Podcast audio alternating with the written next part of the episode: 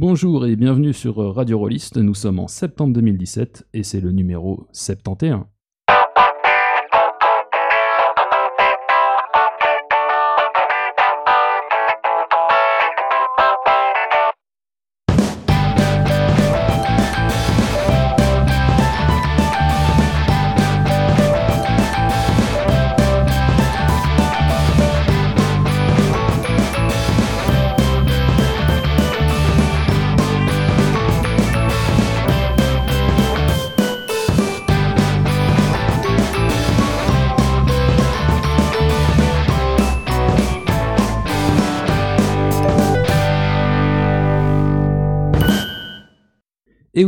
71 car après un numéro parisianiste à mort, ultra jacobin et totalement excluant vis-à-vis de ceux qui ne sont domiciliés en Ile-de-France, ce numéro est entièrement enregistré en cophonie non frouse, avec euh, en direct de Belgique Kalong, Bienvenue à Suplex City. qui nous parlera des secrets de la 7ème mer. Vous fiez pas à cette intro cryptique, vous comprendrez tout à la fin. Toujours en direct de Belgique, Gerhardt, Bonjour à tous et à toutes. Qui nous parlera de Cthulhu Confidential, donc euh, Cthulhu Confidential en, en bon accent français. Et en direct de la Suisse, il y a Antoine, C'est moi. Bonjour à toutes et bonjour à tous aussi. en mode euh, touriste à l'arrache. Complètement. et ma gueule Thomas B pour animer tout ça. Alors nous on n'a pas de punch, mais on a euh, en l'honneur euh, de nos chers camarades francophones euh, Et belge, la belge. de la bière belge, donc euh, santé. Avant tout, j'ai utilisé ma prérogative de sous-commandant en chef pour monopoliser le micro 5 minutes. Normalement, on démarre l'émission par un coup de projecteur sur une initiative extérieure à Radio Rollist qui nous a intéressés. Donc il y a deux numéros, on vous a parlé de Suck My Dice, le blog de Morora. On vous avait parlé à cette occasion de la difficulté de certains professionnels entre guillemets du JDR d'accepter la critique. On ne leur demande pas d'être d'accord avec la critique, juste accepter le fait qu'elle existe et d'accepter le fait que si les éditeurs ont une spécialité, c'est de publier des jeux, les critiques ont une spécialité, c'est de les critiquer. Donc au vu des derniers retours sur Suck My Dice, c'est encore difficile pour le monde, c'est dommage, mais c'est pas bien grave. Ce qui est grave, c'est quand on en vient aux injures personnelles, aux menaces aux personnes, et à l'incitation au suicide. À Radio Rollist, quand on critique un jeu, ou la com autour d'un jeu, pour ce qu'elle peut avoir de sexiste, classiste, homophobe et j'en passe, on se prend quelques caca nerveux d'édite pas contents, mais jamais rien du niveau de ce qu'a reçu Morora depuis son dernier billet sur un aspect particulièrement naze du jeu de rôle One Person. On lui envoyé nombre d'insultes, plus ou moins publiques, plus ou moins anonymes, et surtout de l'incitation directe au suicide dans sa messagerie perso. Ce qui suit ne s'adresse donc pas à un quelconque éditeur. Quand on a un problème avec un éditeur à Radio Rollist, on donne les noms et on explique pourquoi. Non. Là, on s'adresse à un ou des individus anonymes. Si tu envoies des messages demandant à des gens de se suicider, tu as un comportement de merde. Oui, de merde. De gros étrons bien fumants, bien puants. Que ça vaut aussi pour toi qui envoie des photos de ta bite à des gens qui n'ont rien demandé, toi qui tripotes les petites jeunes qui viennent d'arriver dans ton loisir, et toi qui violes les personnages de la joueuse d'en face qui n'a rien demandé non plus en s'inscrivant à ta table en convention. Tout ça, c'est des comportements de merde. Le truc avec la merde, c'est que c'est toxique. Pour qu'un corps soit en bonne santé, on doit l'expulser, la merde. Donc, à l'échelle individuelle, si tu es nerveux, violemment énervé, à faire le tour du pâté de maison en courant, à soulever de la fonte, soyant fou, à faire un sport de combat. Tu pourras te tataner la gueule entre adultes consentants. Ah oui, il faut qu'ils soient consentants, je sais, c'est compliqué. Si c'est de la tension sexuelle que tu as accumulée, bah masturbe-toi. La masturbation, c'est cool, c'est du bien, y a pas de honte. Et si en plus, ça peut te calmer 5 minutes, histoire que tu n'ailles pas harceler une meuf sur internet, bah sérieux, branle-toi. Même une deuxième fois, voire une troisième. La branlette, c'est la fête. Maintenant, à l'échelle de la communauté rôliste, si tant est qu'elle existe, le gars qui a envoyé l'incitation au suicide doit avoir un MJ, des joueurs, etc. Donc petit rappel pour son groupe de JDR. Quand on joue avec de la merde, d'abord on commence à puer soi-même, puis on risque d'attraper la maladie à force. Même si celui qui fait de la merde, c'est un pote de 20 ans. Ouais. Même si c'est le meilleur MJ du club. Il fait quand même de la merde. Donc pour votre santé et celle du jeu de rôle, merci de ne pas jouer avec de la merde. On mérite mieux que ça. Toutes et tous, on mérite mieux que ça. Merci, voilà, c'est la fin de ma gueulante. Gara, je crois que tu voulais rajouter quelque chose? Oui, moi je voulais parler euh, d'une réaction que j'ai vue pas mal ces derniers temps, qui est euh, Marre que l'on parle des discriminations. C'est pas du JDR, donc je veux plus en voir. Même, je banne celui ou celle qui le fait. Alors vous allez peut-être pas me croire, mais cette réaction-là, je la comprends. Zut à la fin. On est venu pour se divertir, et vous venez tout gâcher en étant sérieuse ou sérieux et tout. Bon, je comprends, mais c'est quand même pas bon. Pourquoi? Parce que ce que font le plus souvent les emmerdeurs de tourner en rond, c'est de souligner le sexisme qui est déjà présent, les discriminations qui sont déjà présentes. Ce ne sont pas eux qui l'apportent, il est déjà là. Et vouloir non seulement ne rien voir, mais en plus faire taire les autres, c'est faire le jeu des discriminations. Ça me rappelle une expression que je déteste de toutes mes tripes. Si tu ne fais pas partie de la solution, tu fais partie du problème. Elle est juste horrible. Et pourtant, le problème ici est dans le statu quo.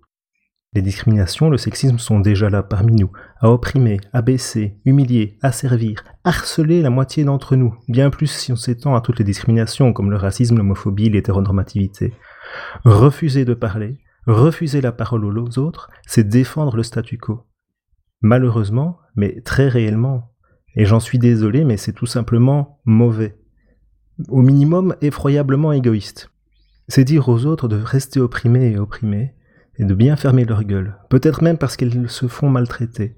Et c'est encore pire quand les mêmes personnes qui veulent éteindre la parole ne font rien contre les insultes, les insinuations et les intimidations. Alors oui, c'est embêtant de voir que tout ne va pas bien, surtout quand on a envie de s'amuser, mais c'est important. Personne n'a l'envie ni la force de voir ça en permanence. Mais c'est tellement plus simple et surtout plus sain de passer les messages qui ne vous intéressent pas plutôt que d'interdire aux autres d'échanger en toute politesse et correction. Si vous voulez intervenir, intervenez contre ceux qui, qui insultent et qui menacent. Voilà, je vous remercie de m'avoir écouté. Voilà, donc on va arrêter euh, la petite session euh, énervée. Et puis euh, on est tous bien conscients qu'on a un bon gros tas de mâles blancs, cis, hétéros qui sont en train de faire leur pitch. Mais on pense que c'est des messages qui sont importants un peu pour tout le monde dans la, dans la communauté. Et histoire de pas bah, juste souligner des merdes, il euh, y a aussi des initiatives superbes. Et on vous en a parlé euh, il y a pas longtemps. Et on va justement bah, faire un petit rapide retour sur la Queervention Release qui a eu lieu euh, les 2-3 septembre dernier à Rennes, en France, en Bretagne. Et c'est une convention de jeux de rôle et de jeux de plateau qui était explicitement ouverte à toutes, avec tous les petits tirets qu'il faut, et organisée dans un centre LGBT. Euh, j'y étais donc juste le samedi parce que je t'ai fait le lendemain. C'était intéressant à tout un tas de raisons. Euh, d'abord pour une première, c'était une vraie réussite en termes d'affluence. Euh, moi j'étais juste le samedi après-midi pour jouer. Il y avait 14 tables en parallèle. Donc pour une première édition, c'était hyper impressionnant. Coup d'essai, coup de maître, vraiment respect aux, orgas. Ensuite, c'était impressionnant parce qu'il faisait beau. Ouais, ouais, on était en Bretagne et il y avait du soleil. C'était impressionnant. Et, je me permets, parce étant génétiquement breton, n'est-ce pas, j'ai subi des, des, des septembre difficiles parfois en Bretagne. Et euh, les gens étaient souriants. On était euh, dans des locaux qui avaient dû être un moment une école. Donc il y avait euh, des gens dans la cour de récré, des gens sous le préau, ça jouait au, jeu de rôle dans tous les sens. Sauf que bah, c'est plus une école, c'est le centre gay, lesbien, bi et trans de Rennes. Et c'est sans doute la première fois en France qu'il y a une convention de jeu de rôle qui a été organisée par les gens du centre dans le centre. quoi. Et c'est con, mais pour en avoir parlé vraiment pendant 30 secondes avec Célène, donc une des organisatrices, euh, le fait que la con se passe dans ce lieu-là euh, et pas dans une salle des fêtes euh, quelconque, bah, ça a eu des impacts, des impacts importants, pas forcément super visibles, forcément sur les types de jeux joués, même s'il y a eu pas mal de, demandes pour jouer à, Monster Hearts, un, jeu de rôle assez queer en tant que tel. mais par exemple, il y avait une règle sur les pronoms. Donc, quand les gens se présentaient, ils devaient donner leur prénom, mais aussi le pronom, type il ou elle, par exemple, qu'ils voulaient utiliser, et comment accorder les mots. Et c'est complètement normal dans des euh, événements LGBT inclusifs, mais euh, le rôliste, blanc, cis hétéro, lambda comme moi, bah, ça m'a fait gamberger un peu, j'ai essayé d'écrire sur le truc sur base, je me suis posé des questions. Et rien que là, euh, ces 30 secondes de malaise et de réflexion, ça te met en perspective un petit peu ce que tu dois faire quand, bah, toi, niveau identité de genre, c'est un peu plus compliqué quand tu vas à l'extérieur. Pareil sur la gestion de l'extérieur, il y avait une pièce où les gens pouvaient se changer pour qu'ils puissent s'habiller leur propre identité de genre sans avoir à gérer les saloperies qu'on peut leur balancer dans la rue. Encore une fois, en tant que mâle, cis, hétéro, blablabla, euh, bah, cette pièce-là me dérangeait pas. Juste le fait que la pièce soit là, soit dispo pour les gens qui en ont besoin, que ça fasse gamberger 5 minutes, bah, c'était assez pas mal quoi.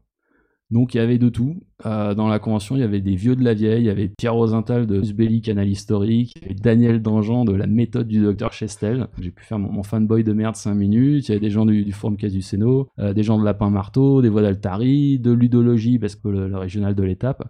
Et puis bah, tout plein de gens qui venaient essayer le jeu de rôle euh, pour la première fois. Donc des fois c'était un peu le, choc culturel. J'ai croisé un dans le couloir qui m'a fait euh, mais, mais on va vraiment rester passer 6 heures enfermé dans, la salle de classe là. Et, j'ai dit non mais c'est bon, t'as as besoin d'une pause, vas-y, hésite pas. Et puis des fois il y avait juste des gens qui venaient euh, passer la tête. Moi j'ai fait une partie de Freepon, un jeu de rôle fan assez cool et, bien moins cul qu'on veut nous faire croire sur les internets. C'est des gens qui lisent pas qui le disent. Exactement, exactement. Et donc les, les jeux de la tête quand les, les scènes étaient un peu intenses, on sait que quelques belles gueulantes. Donc voilà, c'était euh, c'était vraiment bonne ambiance. Il y a eu une table ronde euh, consacrée aux manières pratiques de rôle plus inclusif. Donc pas pourquoi rendre le jeu de rôle plus inclusif, mais comment. Donc en dehors de l'organisation de conventions, mais aussi dans le contenu des univers, des bouquins de jeux de rôle et euh, un petit peu sur la, manière de gérer les parties. Euh, on va pas vouloir faire parce qu'elle va être dispo sur Ludologie, mais c'était vachement dense. Elle a appelé à suivi, il y a eu des sources de documentation qui ont été échangées. Il y a eu des réflexions personnelles assez touchantes, et notamment des témoignages d'auteurs euh, qu'on parlait qui sont à un moment auto-censurés autant qu'auteurs queer. Euh, donc c'était globalement assez court comme expérience, mais c'était très très puissant. On vous recommande vraiment d'aller sur Ludologie, il y aura les, liens dans les notes. Et ben voilà, pour finir, un grand grand merci euh, à l'équipe d'organisation, dont Célène, donc entre autres vous avez pu entendre sur, sur Ludologie, Julien Guibert, qui a notamment créé Palimpseste ou Terre suspendue, le jeu de rôle, et puis bah, tous les autres militants du, CGBLT qui euh, donnaient de leur temps pour faire des sandwichs, pour gérer les inscriptions, euh, certains pour essayer le jeu de rôle, vraiment euh, gros gros gros merci quoi. J'espère qu'il y aura une deuxième, Queervention Rolliste, on espère qu'on va continuer à creuser le sujet, et puis bah, continuer à remercier les rôlistes LGBT qui font un taf, construction de ponts et de communication, pour qu'on puisse toutes et tous jouer ensemble dans des environnements cool et libres de vivre nos identités tranquillement. Et puis, ben, euh, on, va aller, euh, on va aller tataner un peu, n'est-ce pas? On va sortir les, mousquetaires et les rapières. Euh, Kalong, prêt pour nous parler de Secret de la Septième Mer Eh bien, c'est parti, allons-y. Je vais d'abord faire un petit retour dans le passé. En fait, 2016, c'est l'année record pour John Wick. Monsieur L5R, et il a aussi écrit des choses comme Dirty MJ. donc, c'est le grand retour après une version il y a quelques années, une version des 20. Donc il y a eu ce fameux Kickstarter euh, assez monstrueux qui a fait plus, euh, plus d'un million trois cent mille dollars. Dans un million trois cent mille dollars pour Seven Sea. Pour Seven Sea, ouais, en, version originale. Euh, donc Agathe a flairé un peu le, bon, le bon produit et donc a décidé de faire elle-même un financement participatif pour la version française et c'était cette année. Je vais faire un rapide débriefing en accéléré. Bon, elle a fait beaucoup moins, mais 200 000 euros, c'est quand même une sacrée somme. Et donc, euh, avec ça, on a quand même droit à deux éditions limitées, trois tarots, euh, une grande carte, des dés, des jetons, un suivi euh, avec les premiers suppléments qui sont déjà sortis en, version anglaise. Bref, de quoi contenter les collectionneurs et pas trop de gadgets inutiles qui font vendre. Alors, la petite cerise pour le gâteau pour, pour John Wick, c'est que le jeu était nommé au Ennis 2017 et il a reçu pas mal de trophées. Moi, j'avais compté 6 euh, les auditeurs euh, me, diront s'il y en avait plus. Euh, il y avait au moins celui, l'Ennis d'or pour les règles et l'Ennis d'argent pour le produit de l'année. Donc c'est le, jeu était attendu à tournant chez moi. Et là, comme j'avais souscrit à la version française, ce sera une critique sur base du PDF. C'est un bon, pavé de 306 pages tout couleur. du tout bon, moi j'ai vraiment bien aimé, je vais dire ça en détail, à part un petit bémol que j'expliquerai à la fin. Donc, septième mer, on joue quoi? Bah, si je vous dis KPP, piraterie et aventure, vous pensez à qui? Euh, Capitaine Crochet Pirates des Caraïbes Pirates des Caraïbes, oui, par exemple. Non, je suis sûr qu'il y en a d'autres. Ah, les Trois Mousquetaires. Euh, ah oui, tiens, oui, voilà. Les Trois Mousquetaires. Oui, voilà. Bah, bon, j'en ai un peu teasé sur, euh, sur les réseaux sociaux, pour ceux qui me suivent. Donc on joue à la fois D'Artagnan, Milady de Winter, Jack Sparrow, Cyrano de Bergerac, on pourrait rajouter Lady Oscar ou El Capitan voilà, tout, ce genre de personnages, euh, des gentilshommes euh, et, euh, et, des gentes dames. Le, parallèle avec L5R et les samouraïs, ben, effectivement, on est en terrain connu chez John Wick. Donc voilà, donc en fait, clairement, on joue des hommes et des femmes d'honneur, des héros, dans tout ce qu'il y a de plus exaltant et, virevoltant. Donc je vais un peu détailler la, la, phase de, création de personnages. Euh, voilà, elle se fait globalement en, neuf étapes. Et euh, pour ceux qui connaissent la, première édition, bah, ils seront en, terrain connu. Euh, il n'y a, vraiment rien de, très nouveau, mais je vais quand même détailler pour les vraiment spécificités de cette nouvelle édition. Donc il y a toujours ce questionnaire d'une vingtaine de questions pour conceptualiser un peu son personnage. Il y a toujours cinq caractéristiques, dont le fameux panache. Donc ici, elles sont notées de 2 à 5, et un, humain de base, il a, il a deux partout. La suite de la création, ben, il y a le, choix des nations. Je ne sais pas s'il y a certains d'entre vous qui connaissent déjà la première édition de, de 7e mer. Très vraiment, pour être honnête. Alors, Ouais, moi, ce que je me souviens, surtout, c'était les, euh, les, couvertures des suppléments qui partaient, mais complètement dans tous les sens niveau costume. T'avais de la, de la platelette, euh, du, du 17e, du 16e, du 18e. Enfin, c'était un peu le, le grand écart euh, Vandame, mais en, 3 Très, très loin. Tout à fait. Donc, effectivement, il y a, y a, des nations comme, comme Avalon, c'est l'équivalent des Royaumes-Unis, si on, si on se réfère à, notre Europe, entouré par des Highlands et les Nismore. Il y a, la France qui est appelée ici Montaigne, euh, on a la Prusse, l'Espagne, euh, la Russie, l'Italie, euh, on a même des, pillards. Je ne résiste pas à vous reciter le, nom des, fameux pillards, les Westenmenavejnar. Voilà, j'espère que je prononce bien. Mais quand même, il y a quand même une, nation toute nouvelle pour cette, pour cette deuxième édition. Elle s'appelle la monarchie démocratique, et autrement appelée la fédération sarmatienne. C'est une nouvelle nation qui, euh, qui donne un peu, si vous voulez, pour faire un parallèle, c'est un peu l'esprit euh, chevaleresque. Au début, je pensais que ça allait être un peu redondant avec, euh, avec Avalon, mais pas du tout, c'est vraiment différent. Ben, bien sûr, j'ai pas compté tout ce qui était l'Empire du Croissant et la Cataille, mais là, ici, elles sont ressorties en, VO, donc pour ceux qui, ont, qui jouent avec la VO, ben, forcément, ils ont pas mal d'avance. Et KT, c'était pas le. C'était quoi? C'était les, Chinois du monde et tu pouvais connecter avec les Japonais dans L5R ou c'était un peu la même chose? Non, c'était vraiment les Chinois. Donc, euh, c'était pas des samouraïs, c'était vraiment les Chinois, un peu Wuxian et tout ça. C'était plus dans cet esprit-là. Euh, donc voilà, il y avait eu des. À l'époque de la version D20, il y avait eu des suppléments là-dessus. Euh, donc voilà, donc c'est normal que ça existe encore pour cette édition. Ensuite, on passe euh, bah, aux historiques. En gros, ce sont les, professions. On peut être simple marchand, euh, marin, assassin, fermier, ou vraiment plus typé comme Skald ou Cosaque. Et en fait, euh, chaque nation, si on veut, elle a vraiment des exclusivités. J'imagine que si je vous dis mousquetaire, bah, vous avez compris, c'est vraiment une spécialité de la montagne. Et les chevaliers, comme j'avais précisé sur la fédération sarmatienne. Donc ensuite, on a toute une série de compétences. Ce qui est bien par rapport à la V1, c'est qu'il y en avait beaucoup trop au final avec tous les suppléments de, clans et donc de nations. On disait clan pour le 5 Donc il y en avait euh, presque une centaine, s'il me semble, j'ai lu ça quelque part. Donc ici on en a beaucoup moins, et donc ça permet euh, d'avoir suffisamment de, variété pour, euh, et c'est suffisant pour cette deuxième édition. Alors ensuite il y avait les avantages. Euh, que ce soit inné ou talent. C'est à ce moment-là qu'on peut choisir académie euh, dueliste ou euh, accointance interlope. Mais ça, c'est des, des, connexions avec des, des PNJ. Oui, voilà, tout à fait. C'est une sorte de contact. alors, les deux derniers points intéressants, il y avait l'arcane.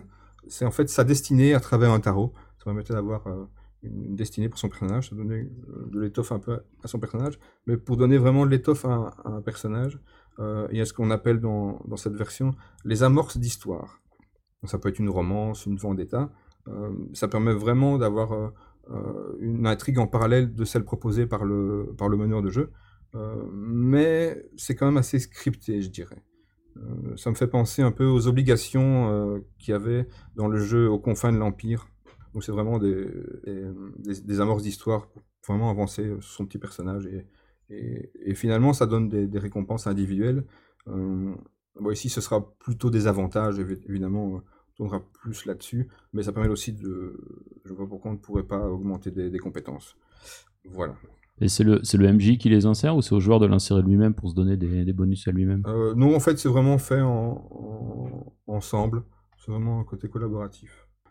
Donc ici, en fait, on joue sur euh, Théa, un continent qui, euh, avec la description que je vais vous faire, sera très familier. C'est en quelque sorte la cousine éloignée de l'Europe du XVIIe siècle. Donc tu parlais de costumes. Euh, bon, ici, effectivement, on n'échappe pas à certains clichés, euh, euh, roi soleil, etc. Enfin, ce genre de choses. les armures pour les, pour les Prussiens, etc. Donc voilà. Mais finalement, je trouve que ça, ça te permet de te projeter facilement, en fait, dans, dans l'univers. Je dis comparativement à L5R, où tu jouais le code du Bushido, les samouraïs. Pour nous, Européens, ça ne veut pas dire grand-chose, donc il y avait un temps d'adaptation.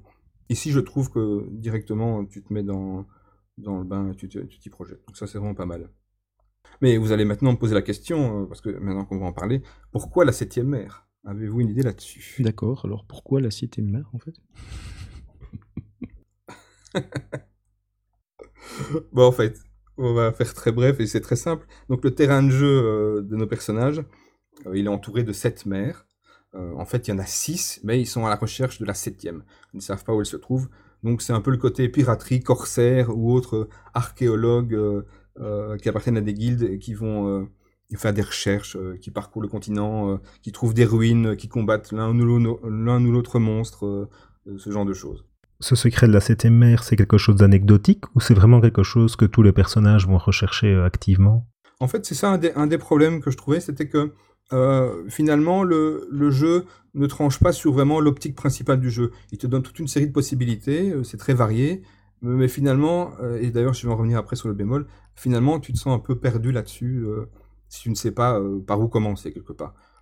Ouais, donc c'est une option, c'est pas comme Guild où c'est pas comme Guild où tout le monde vraiment allait partir pour explorer le, nouveau continent. Voilà, tu vois, tu peux être plus proche d'une monarchie, essayer de récupérer un trône ou l'autre, ou partir à l'aventure, euh, euh, combattre les monstres, euh, faire des batailles navales. Enfin, tu vois, tu peux vraiment varier les choses. mais il y a tellement le, panel est assez large et finalement il n'y a pas beaucoup de directions précises que le jeu prend. Il laisse la possibilité d'avoir toute cette largesse. Bon, maintenant, je pourrais détailler euh, tout un tiers du livre, mais bon, je ne vais pas passer là-dessus. Euh, bien sûr, il y a toujours les sociétés secrètes. Peut-être juste un mot, en fait, il y a une évolution dans la, timeline.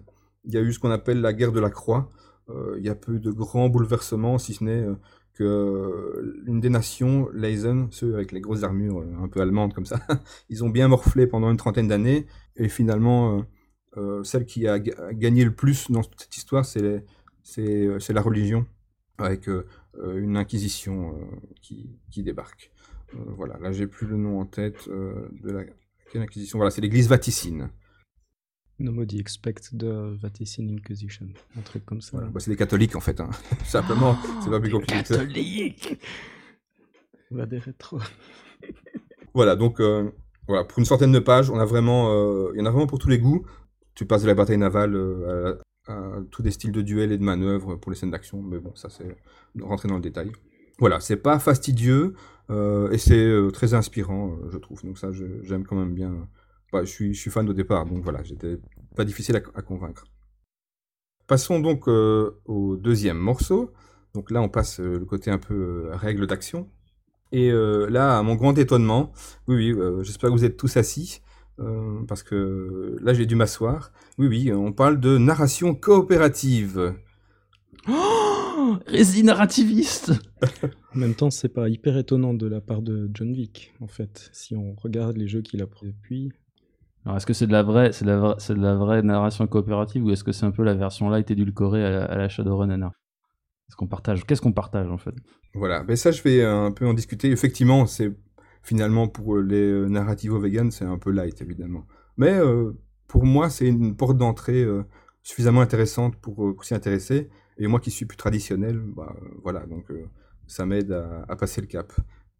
donc j'en reviendrai, ça s'appelle la notion de passe-droit, mais bon, c'est un peu plus tard. Ce qu'il faut vraiment retenir à, à septième mer pour les scènes d'action, c'est le fait de prendre des risques.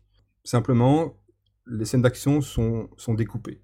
Donc on lance des dés pour constituer des mises qui serviront à accomplir des actions. Ça c'est euh, le, point, central. Voilà, simplement on plante un décor. Euh, imaginez euh, Lady Oscar coincée dans, dans une incendie dans un château. donc là on essaie d'imaginer si c'est une situation ordinaire ou, une situation risquée. Et donc ensuite on a ce qu'on appelle l'approche. Imaginons qu'elle décide de passer par le lustre et de traverser la pièce. Voilà, donc c'est un truc très, très KPIP. C'est là qu'on constitue le pool de dés à lancer avec le choix d'une caractéristique et, d'une compétence. Donc voilà, on peut varier, hein, c'est pas vraiment spécifiquement euh, le fait d'avoir quelque chose d'athlétique, on peut, peut varier un peu, c'est pas vraiment lié, c'est vraiment la décision euh, du joueur et du maître du jeu. J'ai juste une question peut-être. Quand tu parles d'approche dans, le, dans, le, dans les règles, dans le système, c'est donc un peu comme ce qu'on retrouve dans d'autres jeux, euh, ben, le Fate Accelerated, où on explique, on parle d'approche, on dit la manière générale dont on va agir, plutôt qu'un truc en particulier, c'est ça ou, c'est encore une autre variante? Oui, c'est ça, oui, ça peut être, euh, assimilé de cette manière-là aussi, oui. c'est dit approche, mais c'est vraiment l'idée, effectivement, là. et cette approche, c'est pas uniquement ça qu'on détermine, on parle aussi de conséquences. En fait, c'est ce qui nuit au héros. C'est par exemple les blessures qu'il va se faire s'il si, rate. ça, c'est vraiment sa deuxième phase, on va dire, des scènes d'action.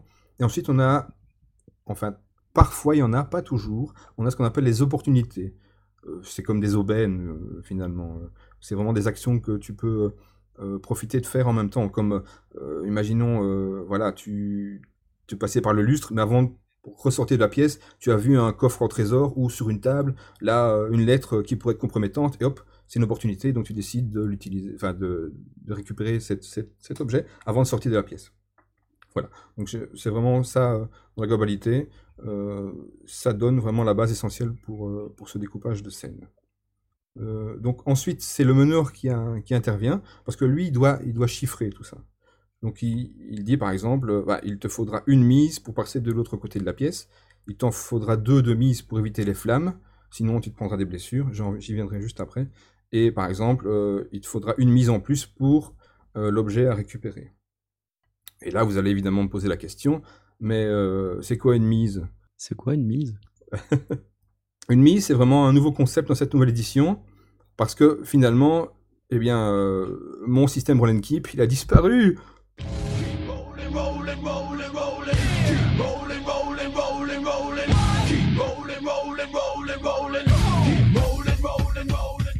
Tu, viens de dire Roll and Keep. Et disparu en même temps. Mais oui, voilà. Antoine, ça t'évoque quoi le roll and keep? Non, merde, c'est moi qui parle maintenant. En fait, euh, bah, le roll and keep, c'est un système de. Ouais, on, décide de jeter une poignée de dés et on ne garde ça qui nous arrange, en fait. La méthode qui était utilisée dans L5R, c'était qu'on faisait des, des raises euh, de 5, en fait. Chaque fois qu'on avait, dans la somme totale des dés qu'on voulait, ça augmentait les résultats, plus ou moins. Alors, je sais pas comment ça marchait dans, dans 7 R, et donc, du, coup, je suis, je suis moins terrifié, en fait. Mais non, voilà, tu as raison. C'est effectivement euh, euh, le fait de, lancer des dés euh, qui pouvaient être explosifs. Une fois que tu faisais 10, bah, tu pouvais rajouter, rajouter, rajouter jusqu'au moment où tu ne faisais plus de 10. le calcul rapide était simple. Tu avais une carac et une compétence. tu lançais le nombre de dés égal aux deux caractéristiques, enfin aux deux éléments. et en fait, tu gardais le trait et c'était le nombre de dés que tu pouvais comptabiliser pour surpasser ou égaler le niveau de difficulté fixé par le meneur. Et tu avais effectivement un système d'augmentation, donc les rise, comme tu, comme tu appelais si bien, euh, pour, euh, pour générer des effets supplémentaires. Voilà, ça c'était euh, dans la première édition. Ici, pas du tout. Donc, dans la deuxième édition, il faut simplement additionner les résultats des dés et il faut les faire par tranche de 10. Chaque tranche, c'est égal à une mise. Donc en fait, quand on parlait tout à l'heure de le meneur disait bah, il faut 4 euh, mises pour faire euh, la scène d'action, bah, ça te fait 40 euh, points minimum à avoir pour que ta séquence d'action soit menée à son terme. Ouais, c'est une marge de réussite quoi. tout à fait, ouais. Donc en fait, le, roll and keep, c'est un petit peu devenu. Euh, j'ai un peu peur de le dire là, mais c'est un peu un système de brouette du coup, non? Oui, c'est vrai que. Euh, est-ce qu'on jette, est-ce qu'on, est-ce qu'on jette beaucoup de dés? Ça a toujours été un système de brouette de dés, non? Je sais pas vraiment. En fait, avant, on, on, prenait une poignée de cailloux puis on gardait les bleus. C'est un oui, peu ça. tout à fait. Mais ici, on reste un peu dans euh, la, dans Vampire. Tu vois, tu avais les, les, compétences à 5 et euh, les caractéristiques à 5, tu lances 10 dés. Euh. ici, c'est un peu le même effet. Hein. Je dis, des, euh, les compétences ne dépassent pas 5 rangs et les traits non plus. mais je confirme, 10 dés, c'est une brouette. Hein. c'est une belle brouette, 10 dés. C'est déjà pas mal, je te l'accorde. voilà, et alors si tu faisais des excédents, tu peux les transformer en, points d'héroïsme qui peuvent être bien utiles pour une séquence d'action que je vais un peu parler tout à l'heure. On en vient aux fameuses opportunités. Donc, euh, la dernière partie euh, de la scène d'action. Et c'est là qu'en fait apparaît le fameux passe-droit narratif. C'est-à-dire, en fait, en gros, c'est super simple. Hein. C'est juste la, possibilité de faire quelque chose, car soudain, la situation s'y prête. Je vais donner un exemple, vous allez comprendre tout de suite. Imagine que euh, Lady Oscar désarme le garde et elle file l'arme à son ami, juste à côté d'elle avec le pied, pof. Euh, et donc l'ami en question, il peut juste dépenser une mise pour s'armer avec et pouvoir l'utiliser. Bien sûr, on doit quand même rester, tu dois quand même coller au récit, que ce soit quand même un peu sensé, je veux dire, il faut pas non plus que ce soit trop acadabrant, mais ça te permet un peu de, gérer des nouvelles situations et de faire un peu avancer, avancer la séquence. Vous allez me poser la deuxième question, et le deuxième point, c'est oui, mais quand tu es blessé, est-ce que tu perds des points de vie? Oui, d'ailleurs, tu m'ôtes les mots de la bouche. eh bien, c'est très simple, ça tient en cinq mots. La spirale de la mort.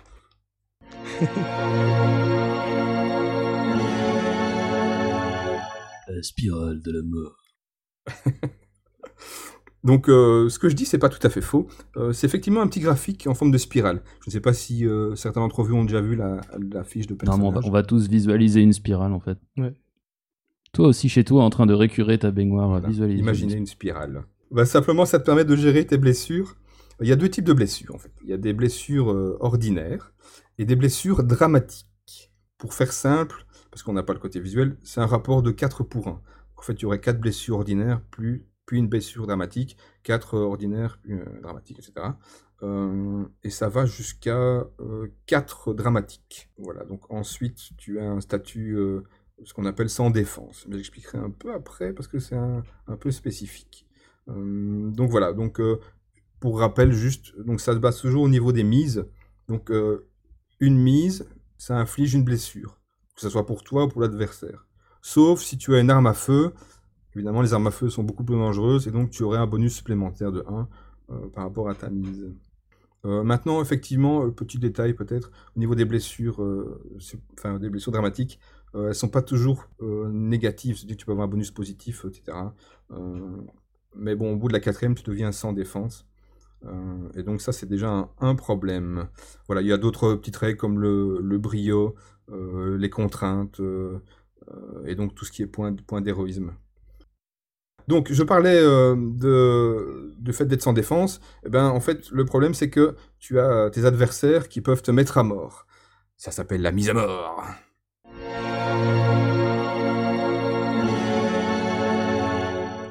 Voilà, en fait, la mise à mort, c'est vraiment le personnage, euh, ton héros, qui peut vraiment mourir. Bien sûr, tu ne meurs pas après une chute euh, euh, où tu reçois une pierre sur la tête. Non, il faut vraiment que tu aies un, adversaire dangereux qu'on appelle un, scélérat. Donc, pour rappel, le scélérat, c'est un peu le personnage, le PNJ vraiment phare du scénario. Il faut savoir que la, mise à mort, c'est c'est vraiment la mort du personnage, parce qu'il n'y a pas de compétence esquive, pardon, et tout ça. Donc on parle vraiment de mise à mort. C'est-à-dire que ton, ton personnage, euh, donc il a un seuil de, de malfaisance, c'est-à-dire qu'il est, as deux, as deux caractéristiques. Donc tu as influence et puissance, euh, et donc euh, imaginons qu'un chef de gang il a 5 et un archer, le meilleur du monde, il aura 20. Donc c'est vraiment eux qui peuvent te, te, mettre à mort. Évidemment, si tu es pas tout seul à un combat et que tu as des alliés, ils peuvent dépenser tous leurs points de mise restants et les points d'héroïsme pour te sauver. Donc c'est vraiment intéressant. Euh, et, sur papier, en tout cas, ça donne plein de clés pour rendre les scènes à la fois originales, spectaculaires et, dynamiques. Donc ça, c'est vraiment, vraiment un truc positif. Ouais, puis ce qui est marrant comme effet, c'est que au moins le... c'est hyper frontal et hyper j'ai envie de te buter, quoi. En tout cas, il, ne va pas grappiller 3-4 points de vie par-ci par-là progressivement, c'est euh, mise à mort, quoi. Est-ce que le, est-ce qu'il y a aussi prévu au menu un monologue de, de Scélérat, en fait? Euh, au moment où il va euh, mettre à mort le héros, il va forcément lui expliquer ses plans. C'est anormal. non? Voilà, donc ça c'était un peu la phase. Euh, bah, il y a aussi des séquences dramatiques qui fonctionnent sur la même approche. Voilà, je terminerai juste par la dernière partie du bouquin qui est assez intéressante parce que John Wick parle du meneur et de ses trois casquettes. Donc le, meneur est à la fois auteur, narrateur et arbitre. C'est un passage intéressant parce qu'on parle vraiment des scènes de mort. Euh, un petit plus pour les scélérats. Ce sont vraiment des personnages élaborés avec des motivations et des objectifs. Euh, la vengeance, les ambitions. Et euh, si tu les laisses dans leur coin, ben, ils sont de plus en plus malveillants, donc il faut vraiment les abattre le plus vite possible. Et en plus, ils ont avec eux des escouades de brutes. Les escouades de brutes, c'est un peu comme des figurants et une blessure, et ils sont, ils sont partis. Quoi. Je vais faire une petite conclusion. simplement, je vais j'ai un petit bémol quand même. C'est-à-dire que j'ai pas de scénario dans le bouquin. Enfin, dans le livre de base. Je veux dire, dans ces, dans ces, dans ces centaines de pages euh, de, de, de chevaliers plateux et d'églises vaticines et euh, de roll and keep, euh, il n'y a pas de scénar. Non, il n'y a pas de scénar. Il n'y a, pas, a pas de roll and keep non plus. Hein. voilà. Toi aussi, t'es nostalgique de la de l'époque Cyros, peut-être. euh. Oui, moi je, je- je suis ce côté euh, quand, où- quand on faisait une édition française, des rajouter un scénario pour les Français, voilà. Non, puis moi, je, je- je connais des gens impliqués dans le milieu de l'édition qui ne jurent que par les scénarios à la fin des livres de base. J'ai pas de nom. Hein. Tout à fait. Bon, par contre, il y a un truc quand même intéressant, c'est qu'il y a eu un kit de démo qui a été débloqué et une campagne. Donc il y aura quand même des scénarios euh, un peu plus tard. Enfin, le kit de démo est sorti. Euh, d'ailleurs, enfin, il y a, c'est mieux expliqué les règles d'ailleurs dans le dans le kit de démo. Donc ça, euh, c'est vraiment chouette. Euh, le livre m'a vraiment bien plu. Je mettrai donc un point rose sur le i d'aimer, comme dirait Cyrano. Et la pléthore de suppléments en anglais va, va débarquer en français, c'est prévu ou c'est encore pas précisé? Pour le moment, il y a les deux premiers qui sont euh, dans les starting blocks. Pour le reste, on verra si tout sera traduit dans la langue de Dumas. J'en ai aucune idée, malheureusement. Voilà, voilà. Ah oui, peut-être juste une petite chose que je vais rajouter. Je ne résiste pas à vous citer deux conseils de John Wick himself pour la route. Le premier, c'est d'allumer votre télé et de regarder un programme de catch. Tiens, tiens. Je tiens à préciser à tous mes camarades fans de hip-hop que je passe ce morceau euh, uniquement euh, contraint et forcé euh, pour une, à des fins d'illustration de bons programmes de catch et je ne sais même pas pourquoi.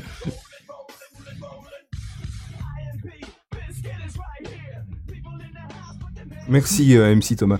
L'autre conseil c'était quoi alors? Euh, oui, c'est vrai, tu peux aussi suivre des cours d'impro, c'est pas mal. Merci Kalong. Eh ben écoutez, euh, pour l'impro, on vous euh, renverra à Eugénie Bidet, euh, Je ne suis pas MJ mais et comment recycler les ateliers d'impro en atelier de GN. Euh, continuer dans le jeu de rôle, je l'espère, pas trop communautaire, partagé, mais bien à l'ancienne de chez nous. Gerhardt. Oui, avec euh, Cthulhu Confidential, un jeu euh, de Robin Dillow, Chris Spivey, Rod Stillman, publié en 2017 chez Pelgrane Press. C'est la nouvelle itération, pas la toute dernière, l'avant-dernière itération du système Gunshoe, le système qui vous donne tous les indices de l'enquête.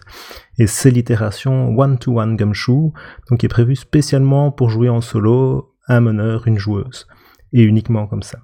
Et on est effectivement dans du assez fort traditionnel, comme on va le voir tout de suite. Mais d'abord, le jeu coûte 35 livres sterling au format papier plus PDF, 19 livres juste pour le PDF. C'est un bouquin de 328 pages en noir et blanc sur papier glacé, couverture rigide, format lettre américaine.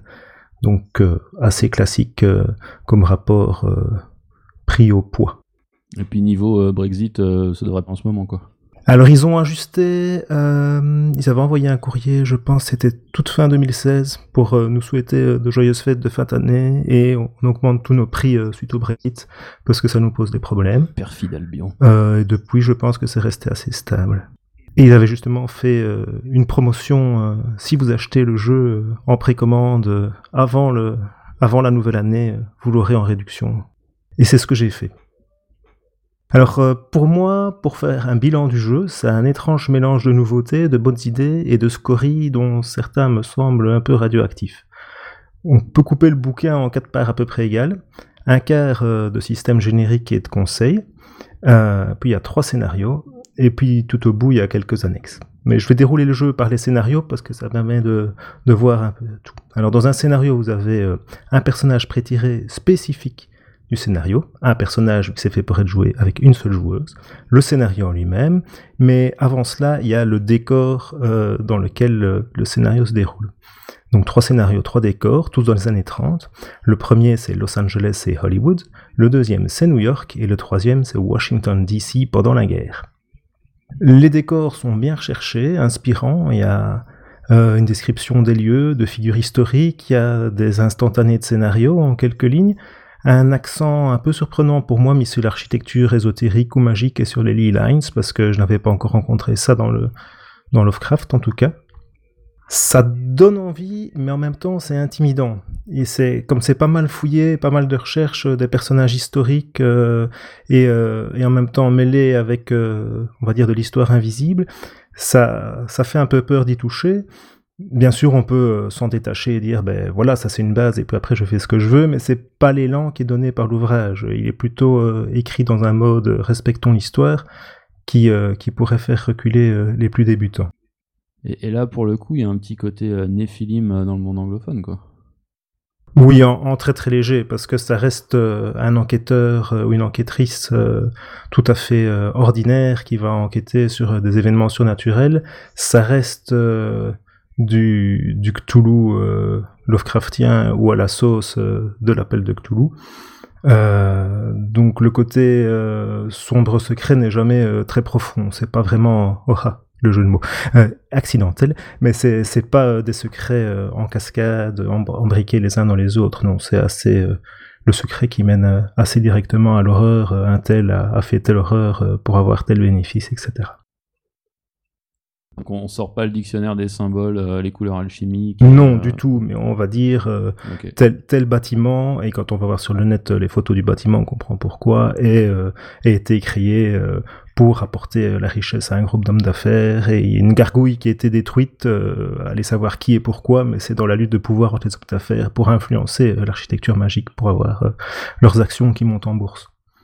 Alors, le scénario qui est fourni à chaque fois est adapté spécifiquement au pré-tiré. Ça, ça m'interroge un peu, parce qu'en fait, le scénario est vraiment hyper adapté au pré-tiré et vice-versa. Et donc la création de personnage qui est euh, proposée dans le bouquin, c'est euh, ça te dérange s'il est identique au pré-tiré?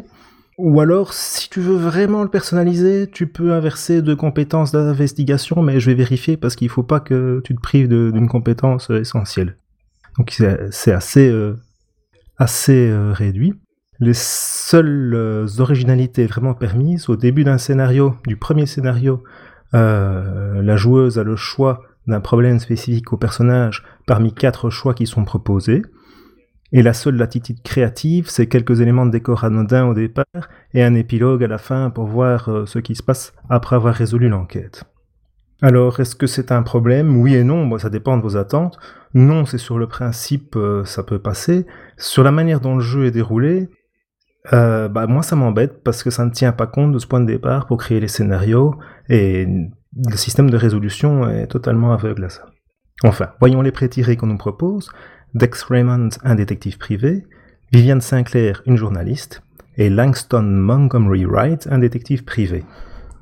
Dex Raymond est le détective privé euh, noir archétypal. Viviane, elle, pose les questions euh, de genre et de sexualité. C'est une femme et elle est lesbienne. C'est un peu court, mais pas mauvais. Et euh, le problème du sexisme et des discriminations est, abordé en clair dans les conseils de jeu spécifiques au scénario, ce qui était un drôle d'endroit pour les mettre, parce que ça pourrait être tout à fait dans les conseils de jeu généraux. Et il propose une gradation dans l'approche euh, allant de le sexisme n'existe pas. Le sexisme n'existe pas pour Viviane, elle est exceptionnelle, elle peut le voir autour d'elle, mais elle n'en souffre pas, directement en tout cas. Le sexisme existe, mais seuls les méchants en font preuve, et le sexisme existe en plein, euh, comme dans la vraie vie. alors qui, qui choisit? C'est les joueurs qui en discutent avant à l'avance euh, C'est le MJ qui se fait son petit curseur dans son coin Ça c'est un problème pour moi. Euh, le bouquin précise que c'est la joueuse qui, euh, qui le décide. La joueuse de Viviane. La joueuse de Viviane.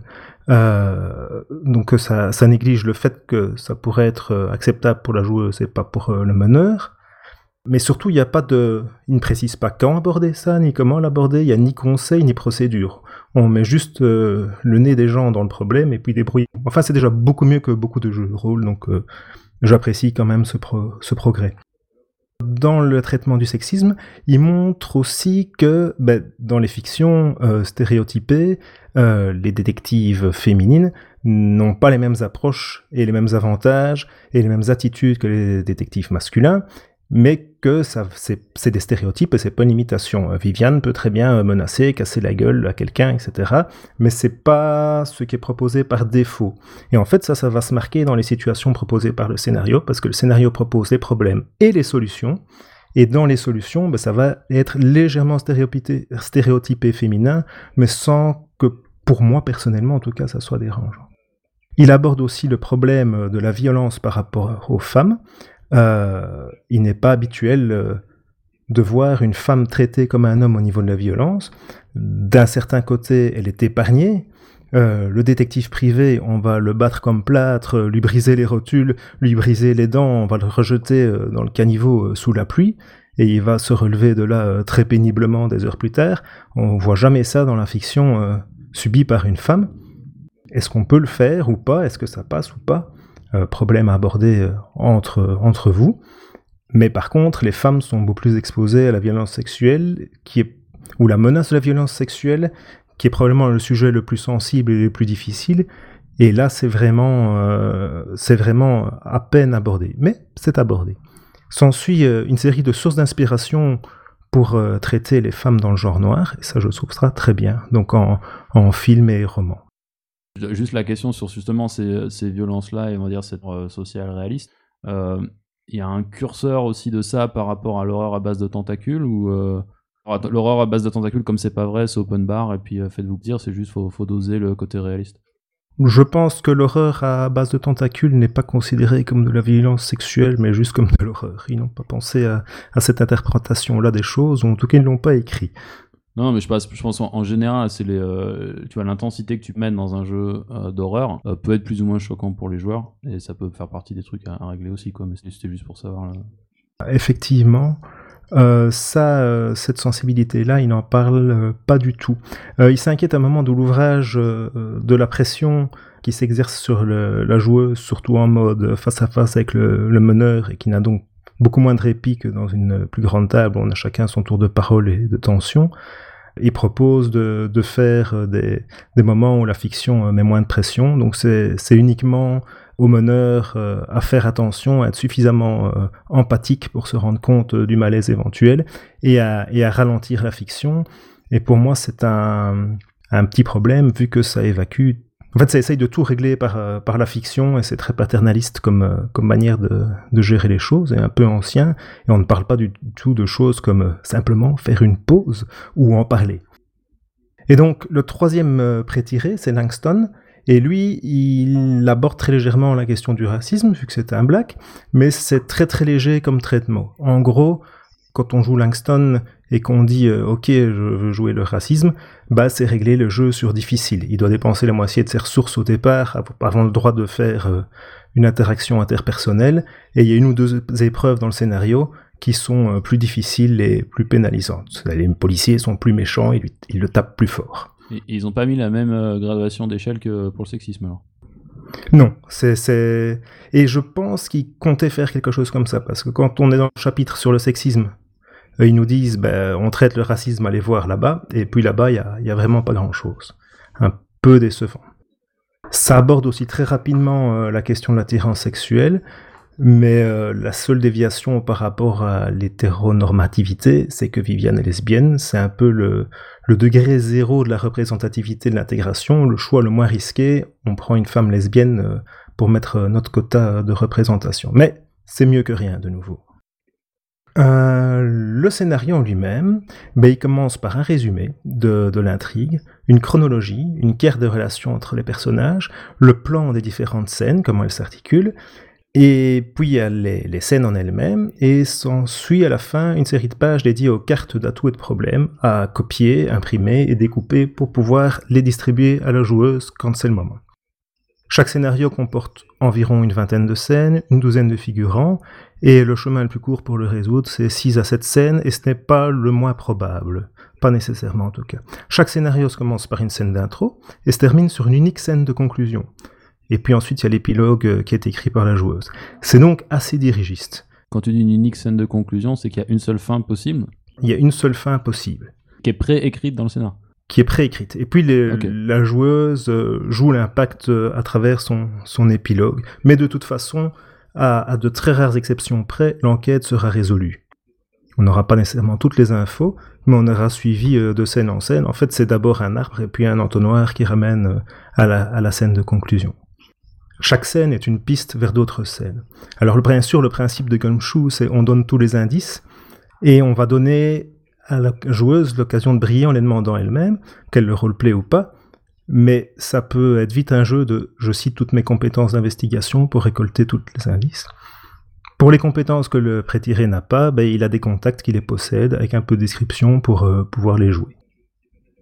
L'idée de Gumshoe à la base, c'est que dans un jeu d'enquête, ce qui est intéressant, c'est pas de voir si on trouve les indices, hein, le fameux jet de top, mais de voir ce que les joueuses font avec les indices. Mais en fait, il n'y a pas grand-chose à faire avec les indices dans les, scénarios qui sont proposés. Pas de réflexion à mener, ils sont très clairs. Il faut juste prendre l'indice et le suivre jusqu'à la scène suivante. Donc ça fait euh, point and click and cinematic and hon hon honey. Mais de toute façon, le personnage résoudra l'affaire. Et sauf exception, il ira jusqu'au bout et il ne sera pas arrêté. Il y a une solution élégante à cette immunité scénaristique, c'est que quand il arrive quelque chose au personnage, la joueuse gagne une carte de problème qui a des conséquences immédiates, des malus sur certaines actions, des portes qui se referment ou qui sont plus difficiles à franchir, mais dont les conséquences réelles et finales seront à la fin du scénario pour l'épilogue. Donc vous pouvez être battu à mort en train de mourir, vous récoltez une carte problème euh, battu à mort en train de mourir, mais vous ne mourrez qu'à la fin du scénario. Je trouve que c'est pas mal en fait. Ça résout bien le problème, surtout dans un jeu où il n'y a qu'un seul personnage, donc on ne peut même pas compter sur un groupe euh, pour terminer l'enquête. donc il y aura la révélation à la, fin de, de Shubnigurat, quoi qu'il arrive, c'est juste que tu pourras y passer ou tu, tu payes l'addition juste à la fin. Quoi. Voilà, exactement. Et on ne devient fou euh, qu'après avoir tout résolu. Même euh, si notre santé mentale est ébranlée bien avant. Ma santé mentale est salement ébranlée là. Non, mais c'est intéressant comme choix, quoi, c'est tout. Est-ce qu'il y a les caractères de Cthulhu? Voilà, la vraie question. Il n'y a pas les caractéristiques de Cthulhu, non. En fait, il y a les caractéristiques de personne, parce que c'est le moment d'inviter les systèmes de résolution. Tout est player facing, donc il n'y a que le joueur, la joueuse euh, qui, euh, qui jette les dés. Elle a des compétences d'investigation. Si vous avez la compétence, vous avez réussi, sinon vous allez voir votre contact. Elle a les compétences autres, qui sont chiffrées à 1 ou 2 des 6 ou 3D6 vous avez des points d'XP dedans, mais euh, comme il n'y a qu'un scénar par personnage, pour le moment, je vois pas trop l'intérêt. Et puis, euh, de toute façon, les, les, scénars sont écrits pour les personnages, encore plus que vous n'imaginez. Alors les dés se jettent l'un après l'autre, on jette le premier dé, on regarde le score, est-ce que j'ai battu le score à battre, oui ou non? Sinon, je peux jeter mon deuxième dé. Et si j'en ai un? Alors il y a deux types de tests, le rapide, qui donne un, une réussite en réussi raté, tout simple. Et puis il y a le défi, qui donne trois résultats possibles, une réussite totale, qui va te donner une carte d'avantage, une réussite normale, et un échec qui va donner une carte de problème.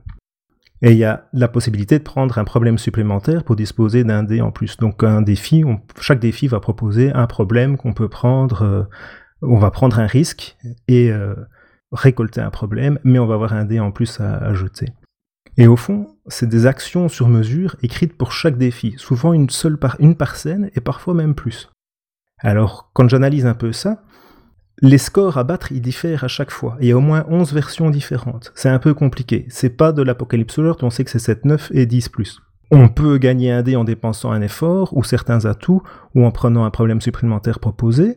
Ce qui est un peu intéressant, parce que ça crée un enjeu euh, on peut, on gagne le dé, on le jette au moment où on fait sa dépense. Et si on nous reste des dés à la fin, on peut gagner un effort euh, pour la suite. Mais c'est assez anecdotique dans un jeu d'enquête, je trouve.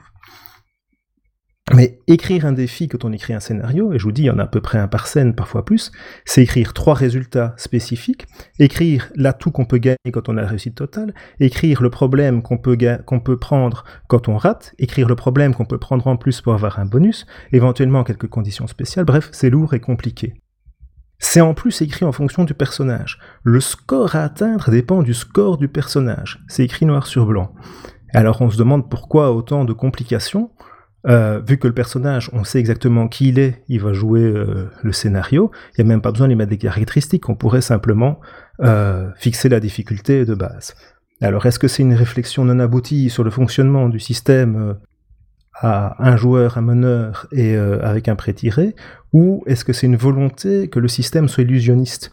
Est-ce que ça veut dire qu'on va croire que c'est vraiment difficile? Parce que c'est difficile, mais en fait on sait que c'est parce que le personnage est fort dans ce domaine-là alors j'ai parlé d'efforts à dépenser.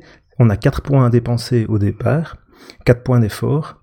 On y rajoute un dé euh, sur un challenge où il permet de, parvenir à avoir des informations supplémentaires. Ça remplace euh, les poules de dés, les poules de points d'investigation dans le gumshoe euh, classique.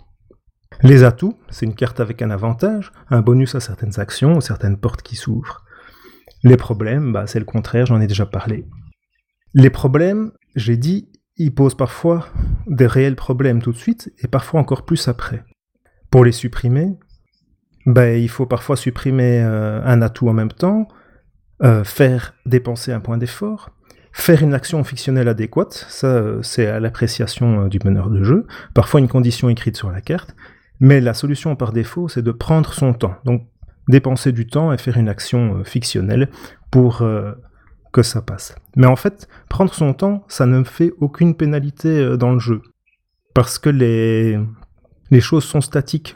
L'enquête attend le joueur ou la joueuse et il n'y a rien qui se passe si on prend son temps. Il est censé se passer des choses, mais en fait, c'est pas prévu dans la manière dont les scénarios sont écrits.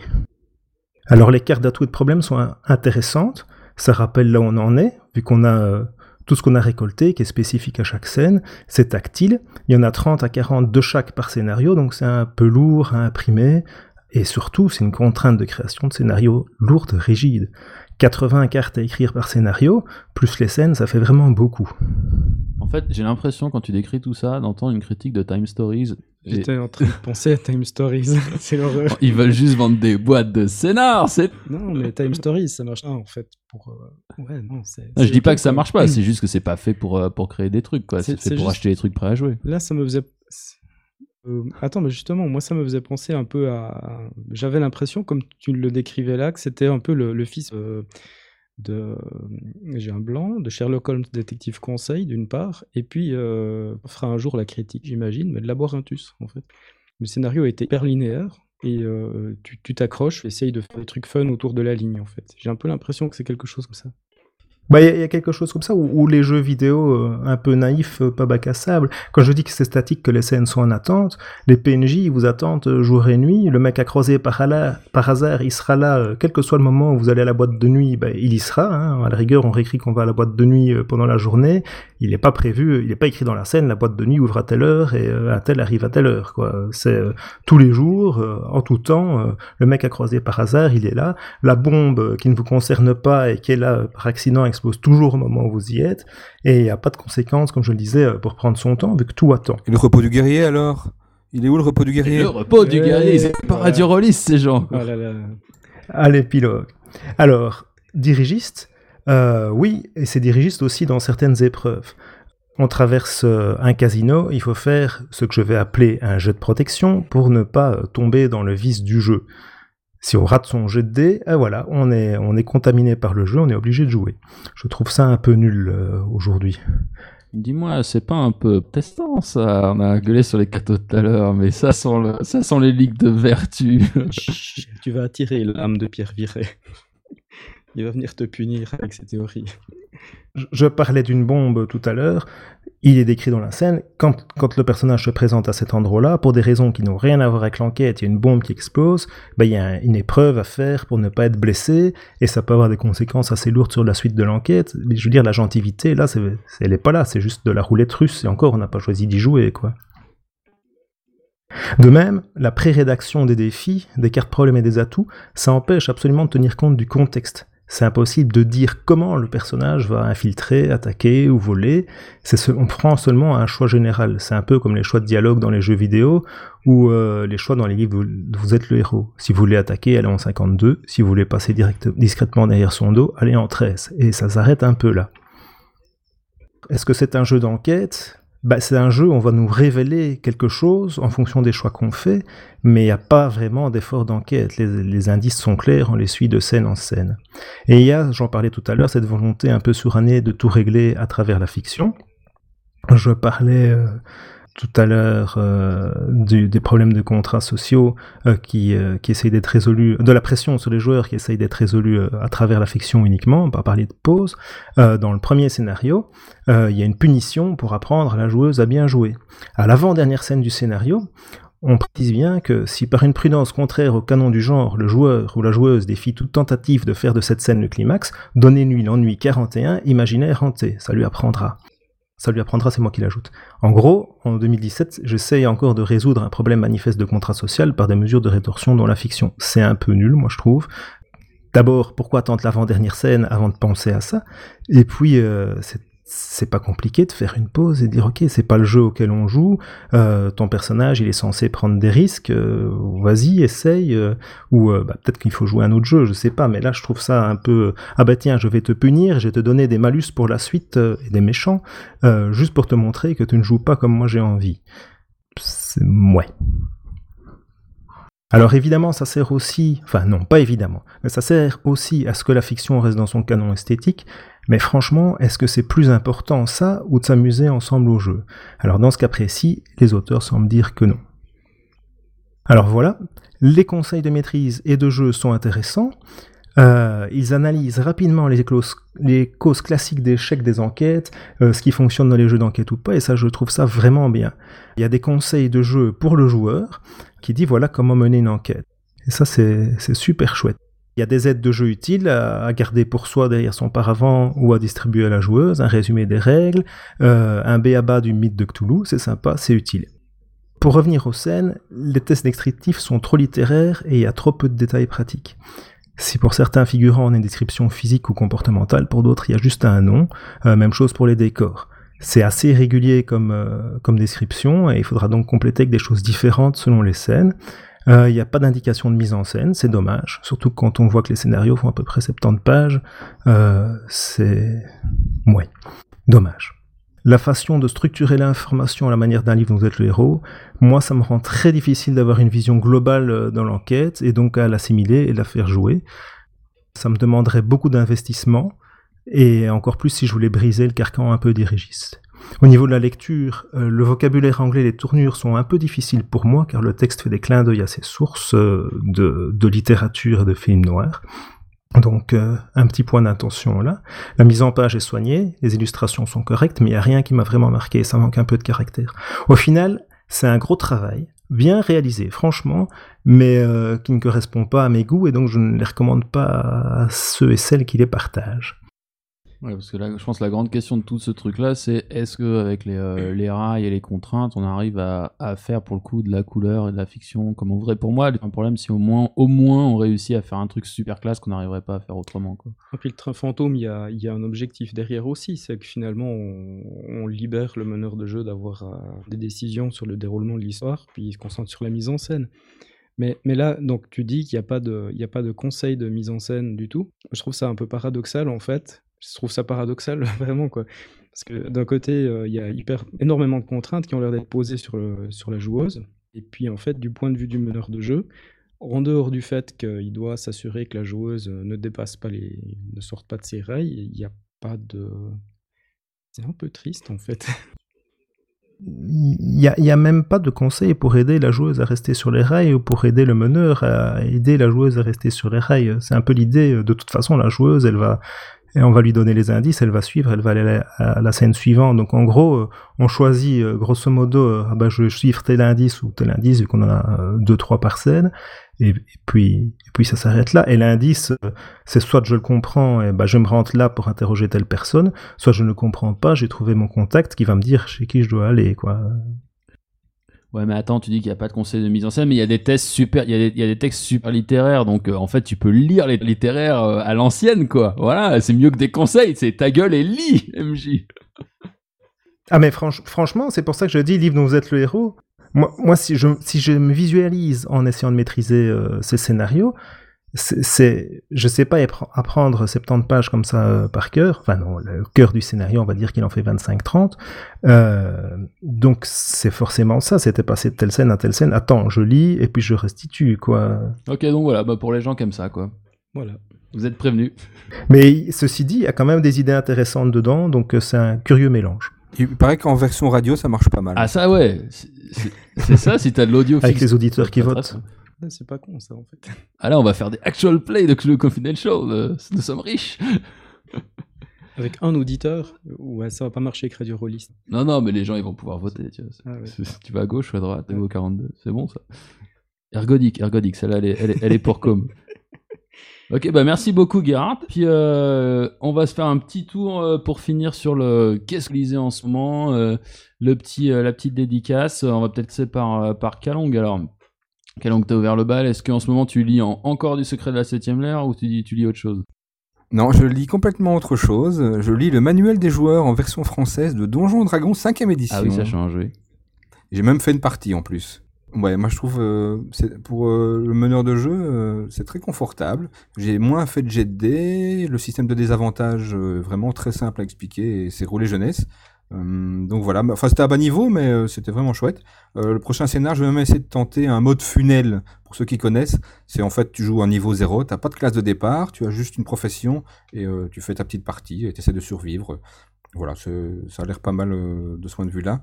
le seul bémol que moi j'ai, c'est par rapport à la compatibilité avec les soucis de traduction entre le basique, le site DD, le player. Si tu rajoutes Dragon et Héros Dragon, bah, on va finir complètement perdu. Mais bon. Voilà. Juste un petit mot pour terminer sur l'initiative du podcast anonyme.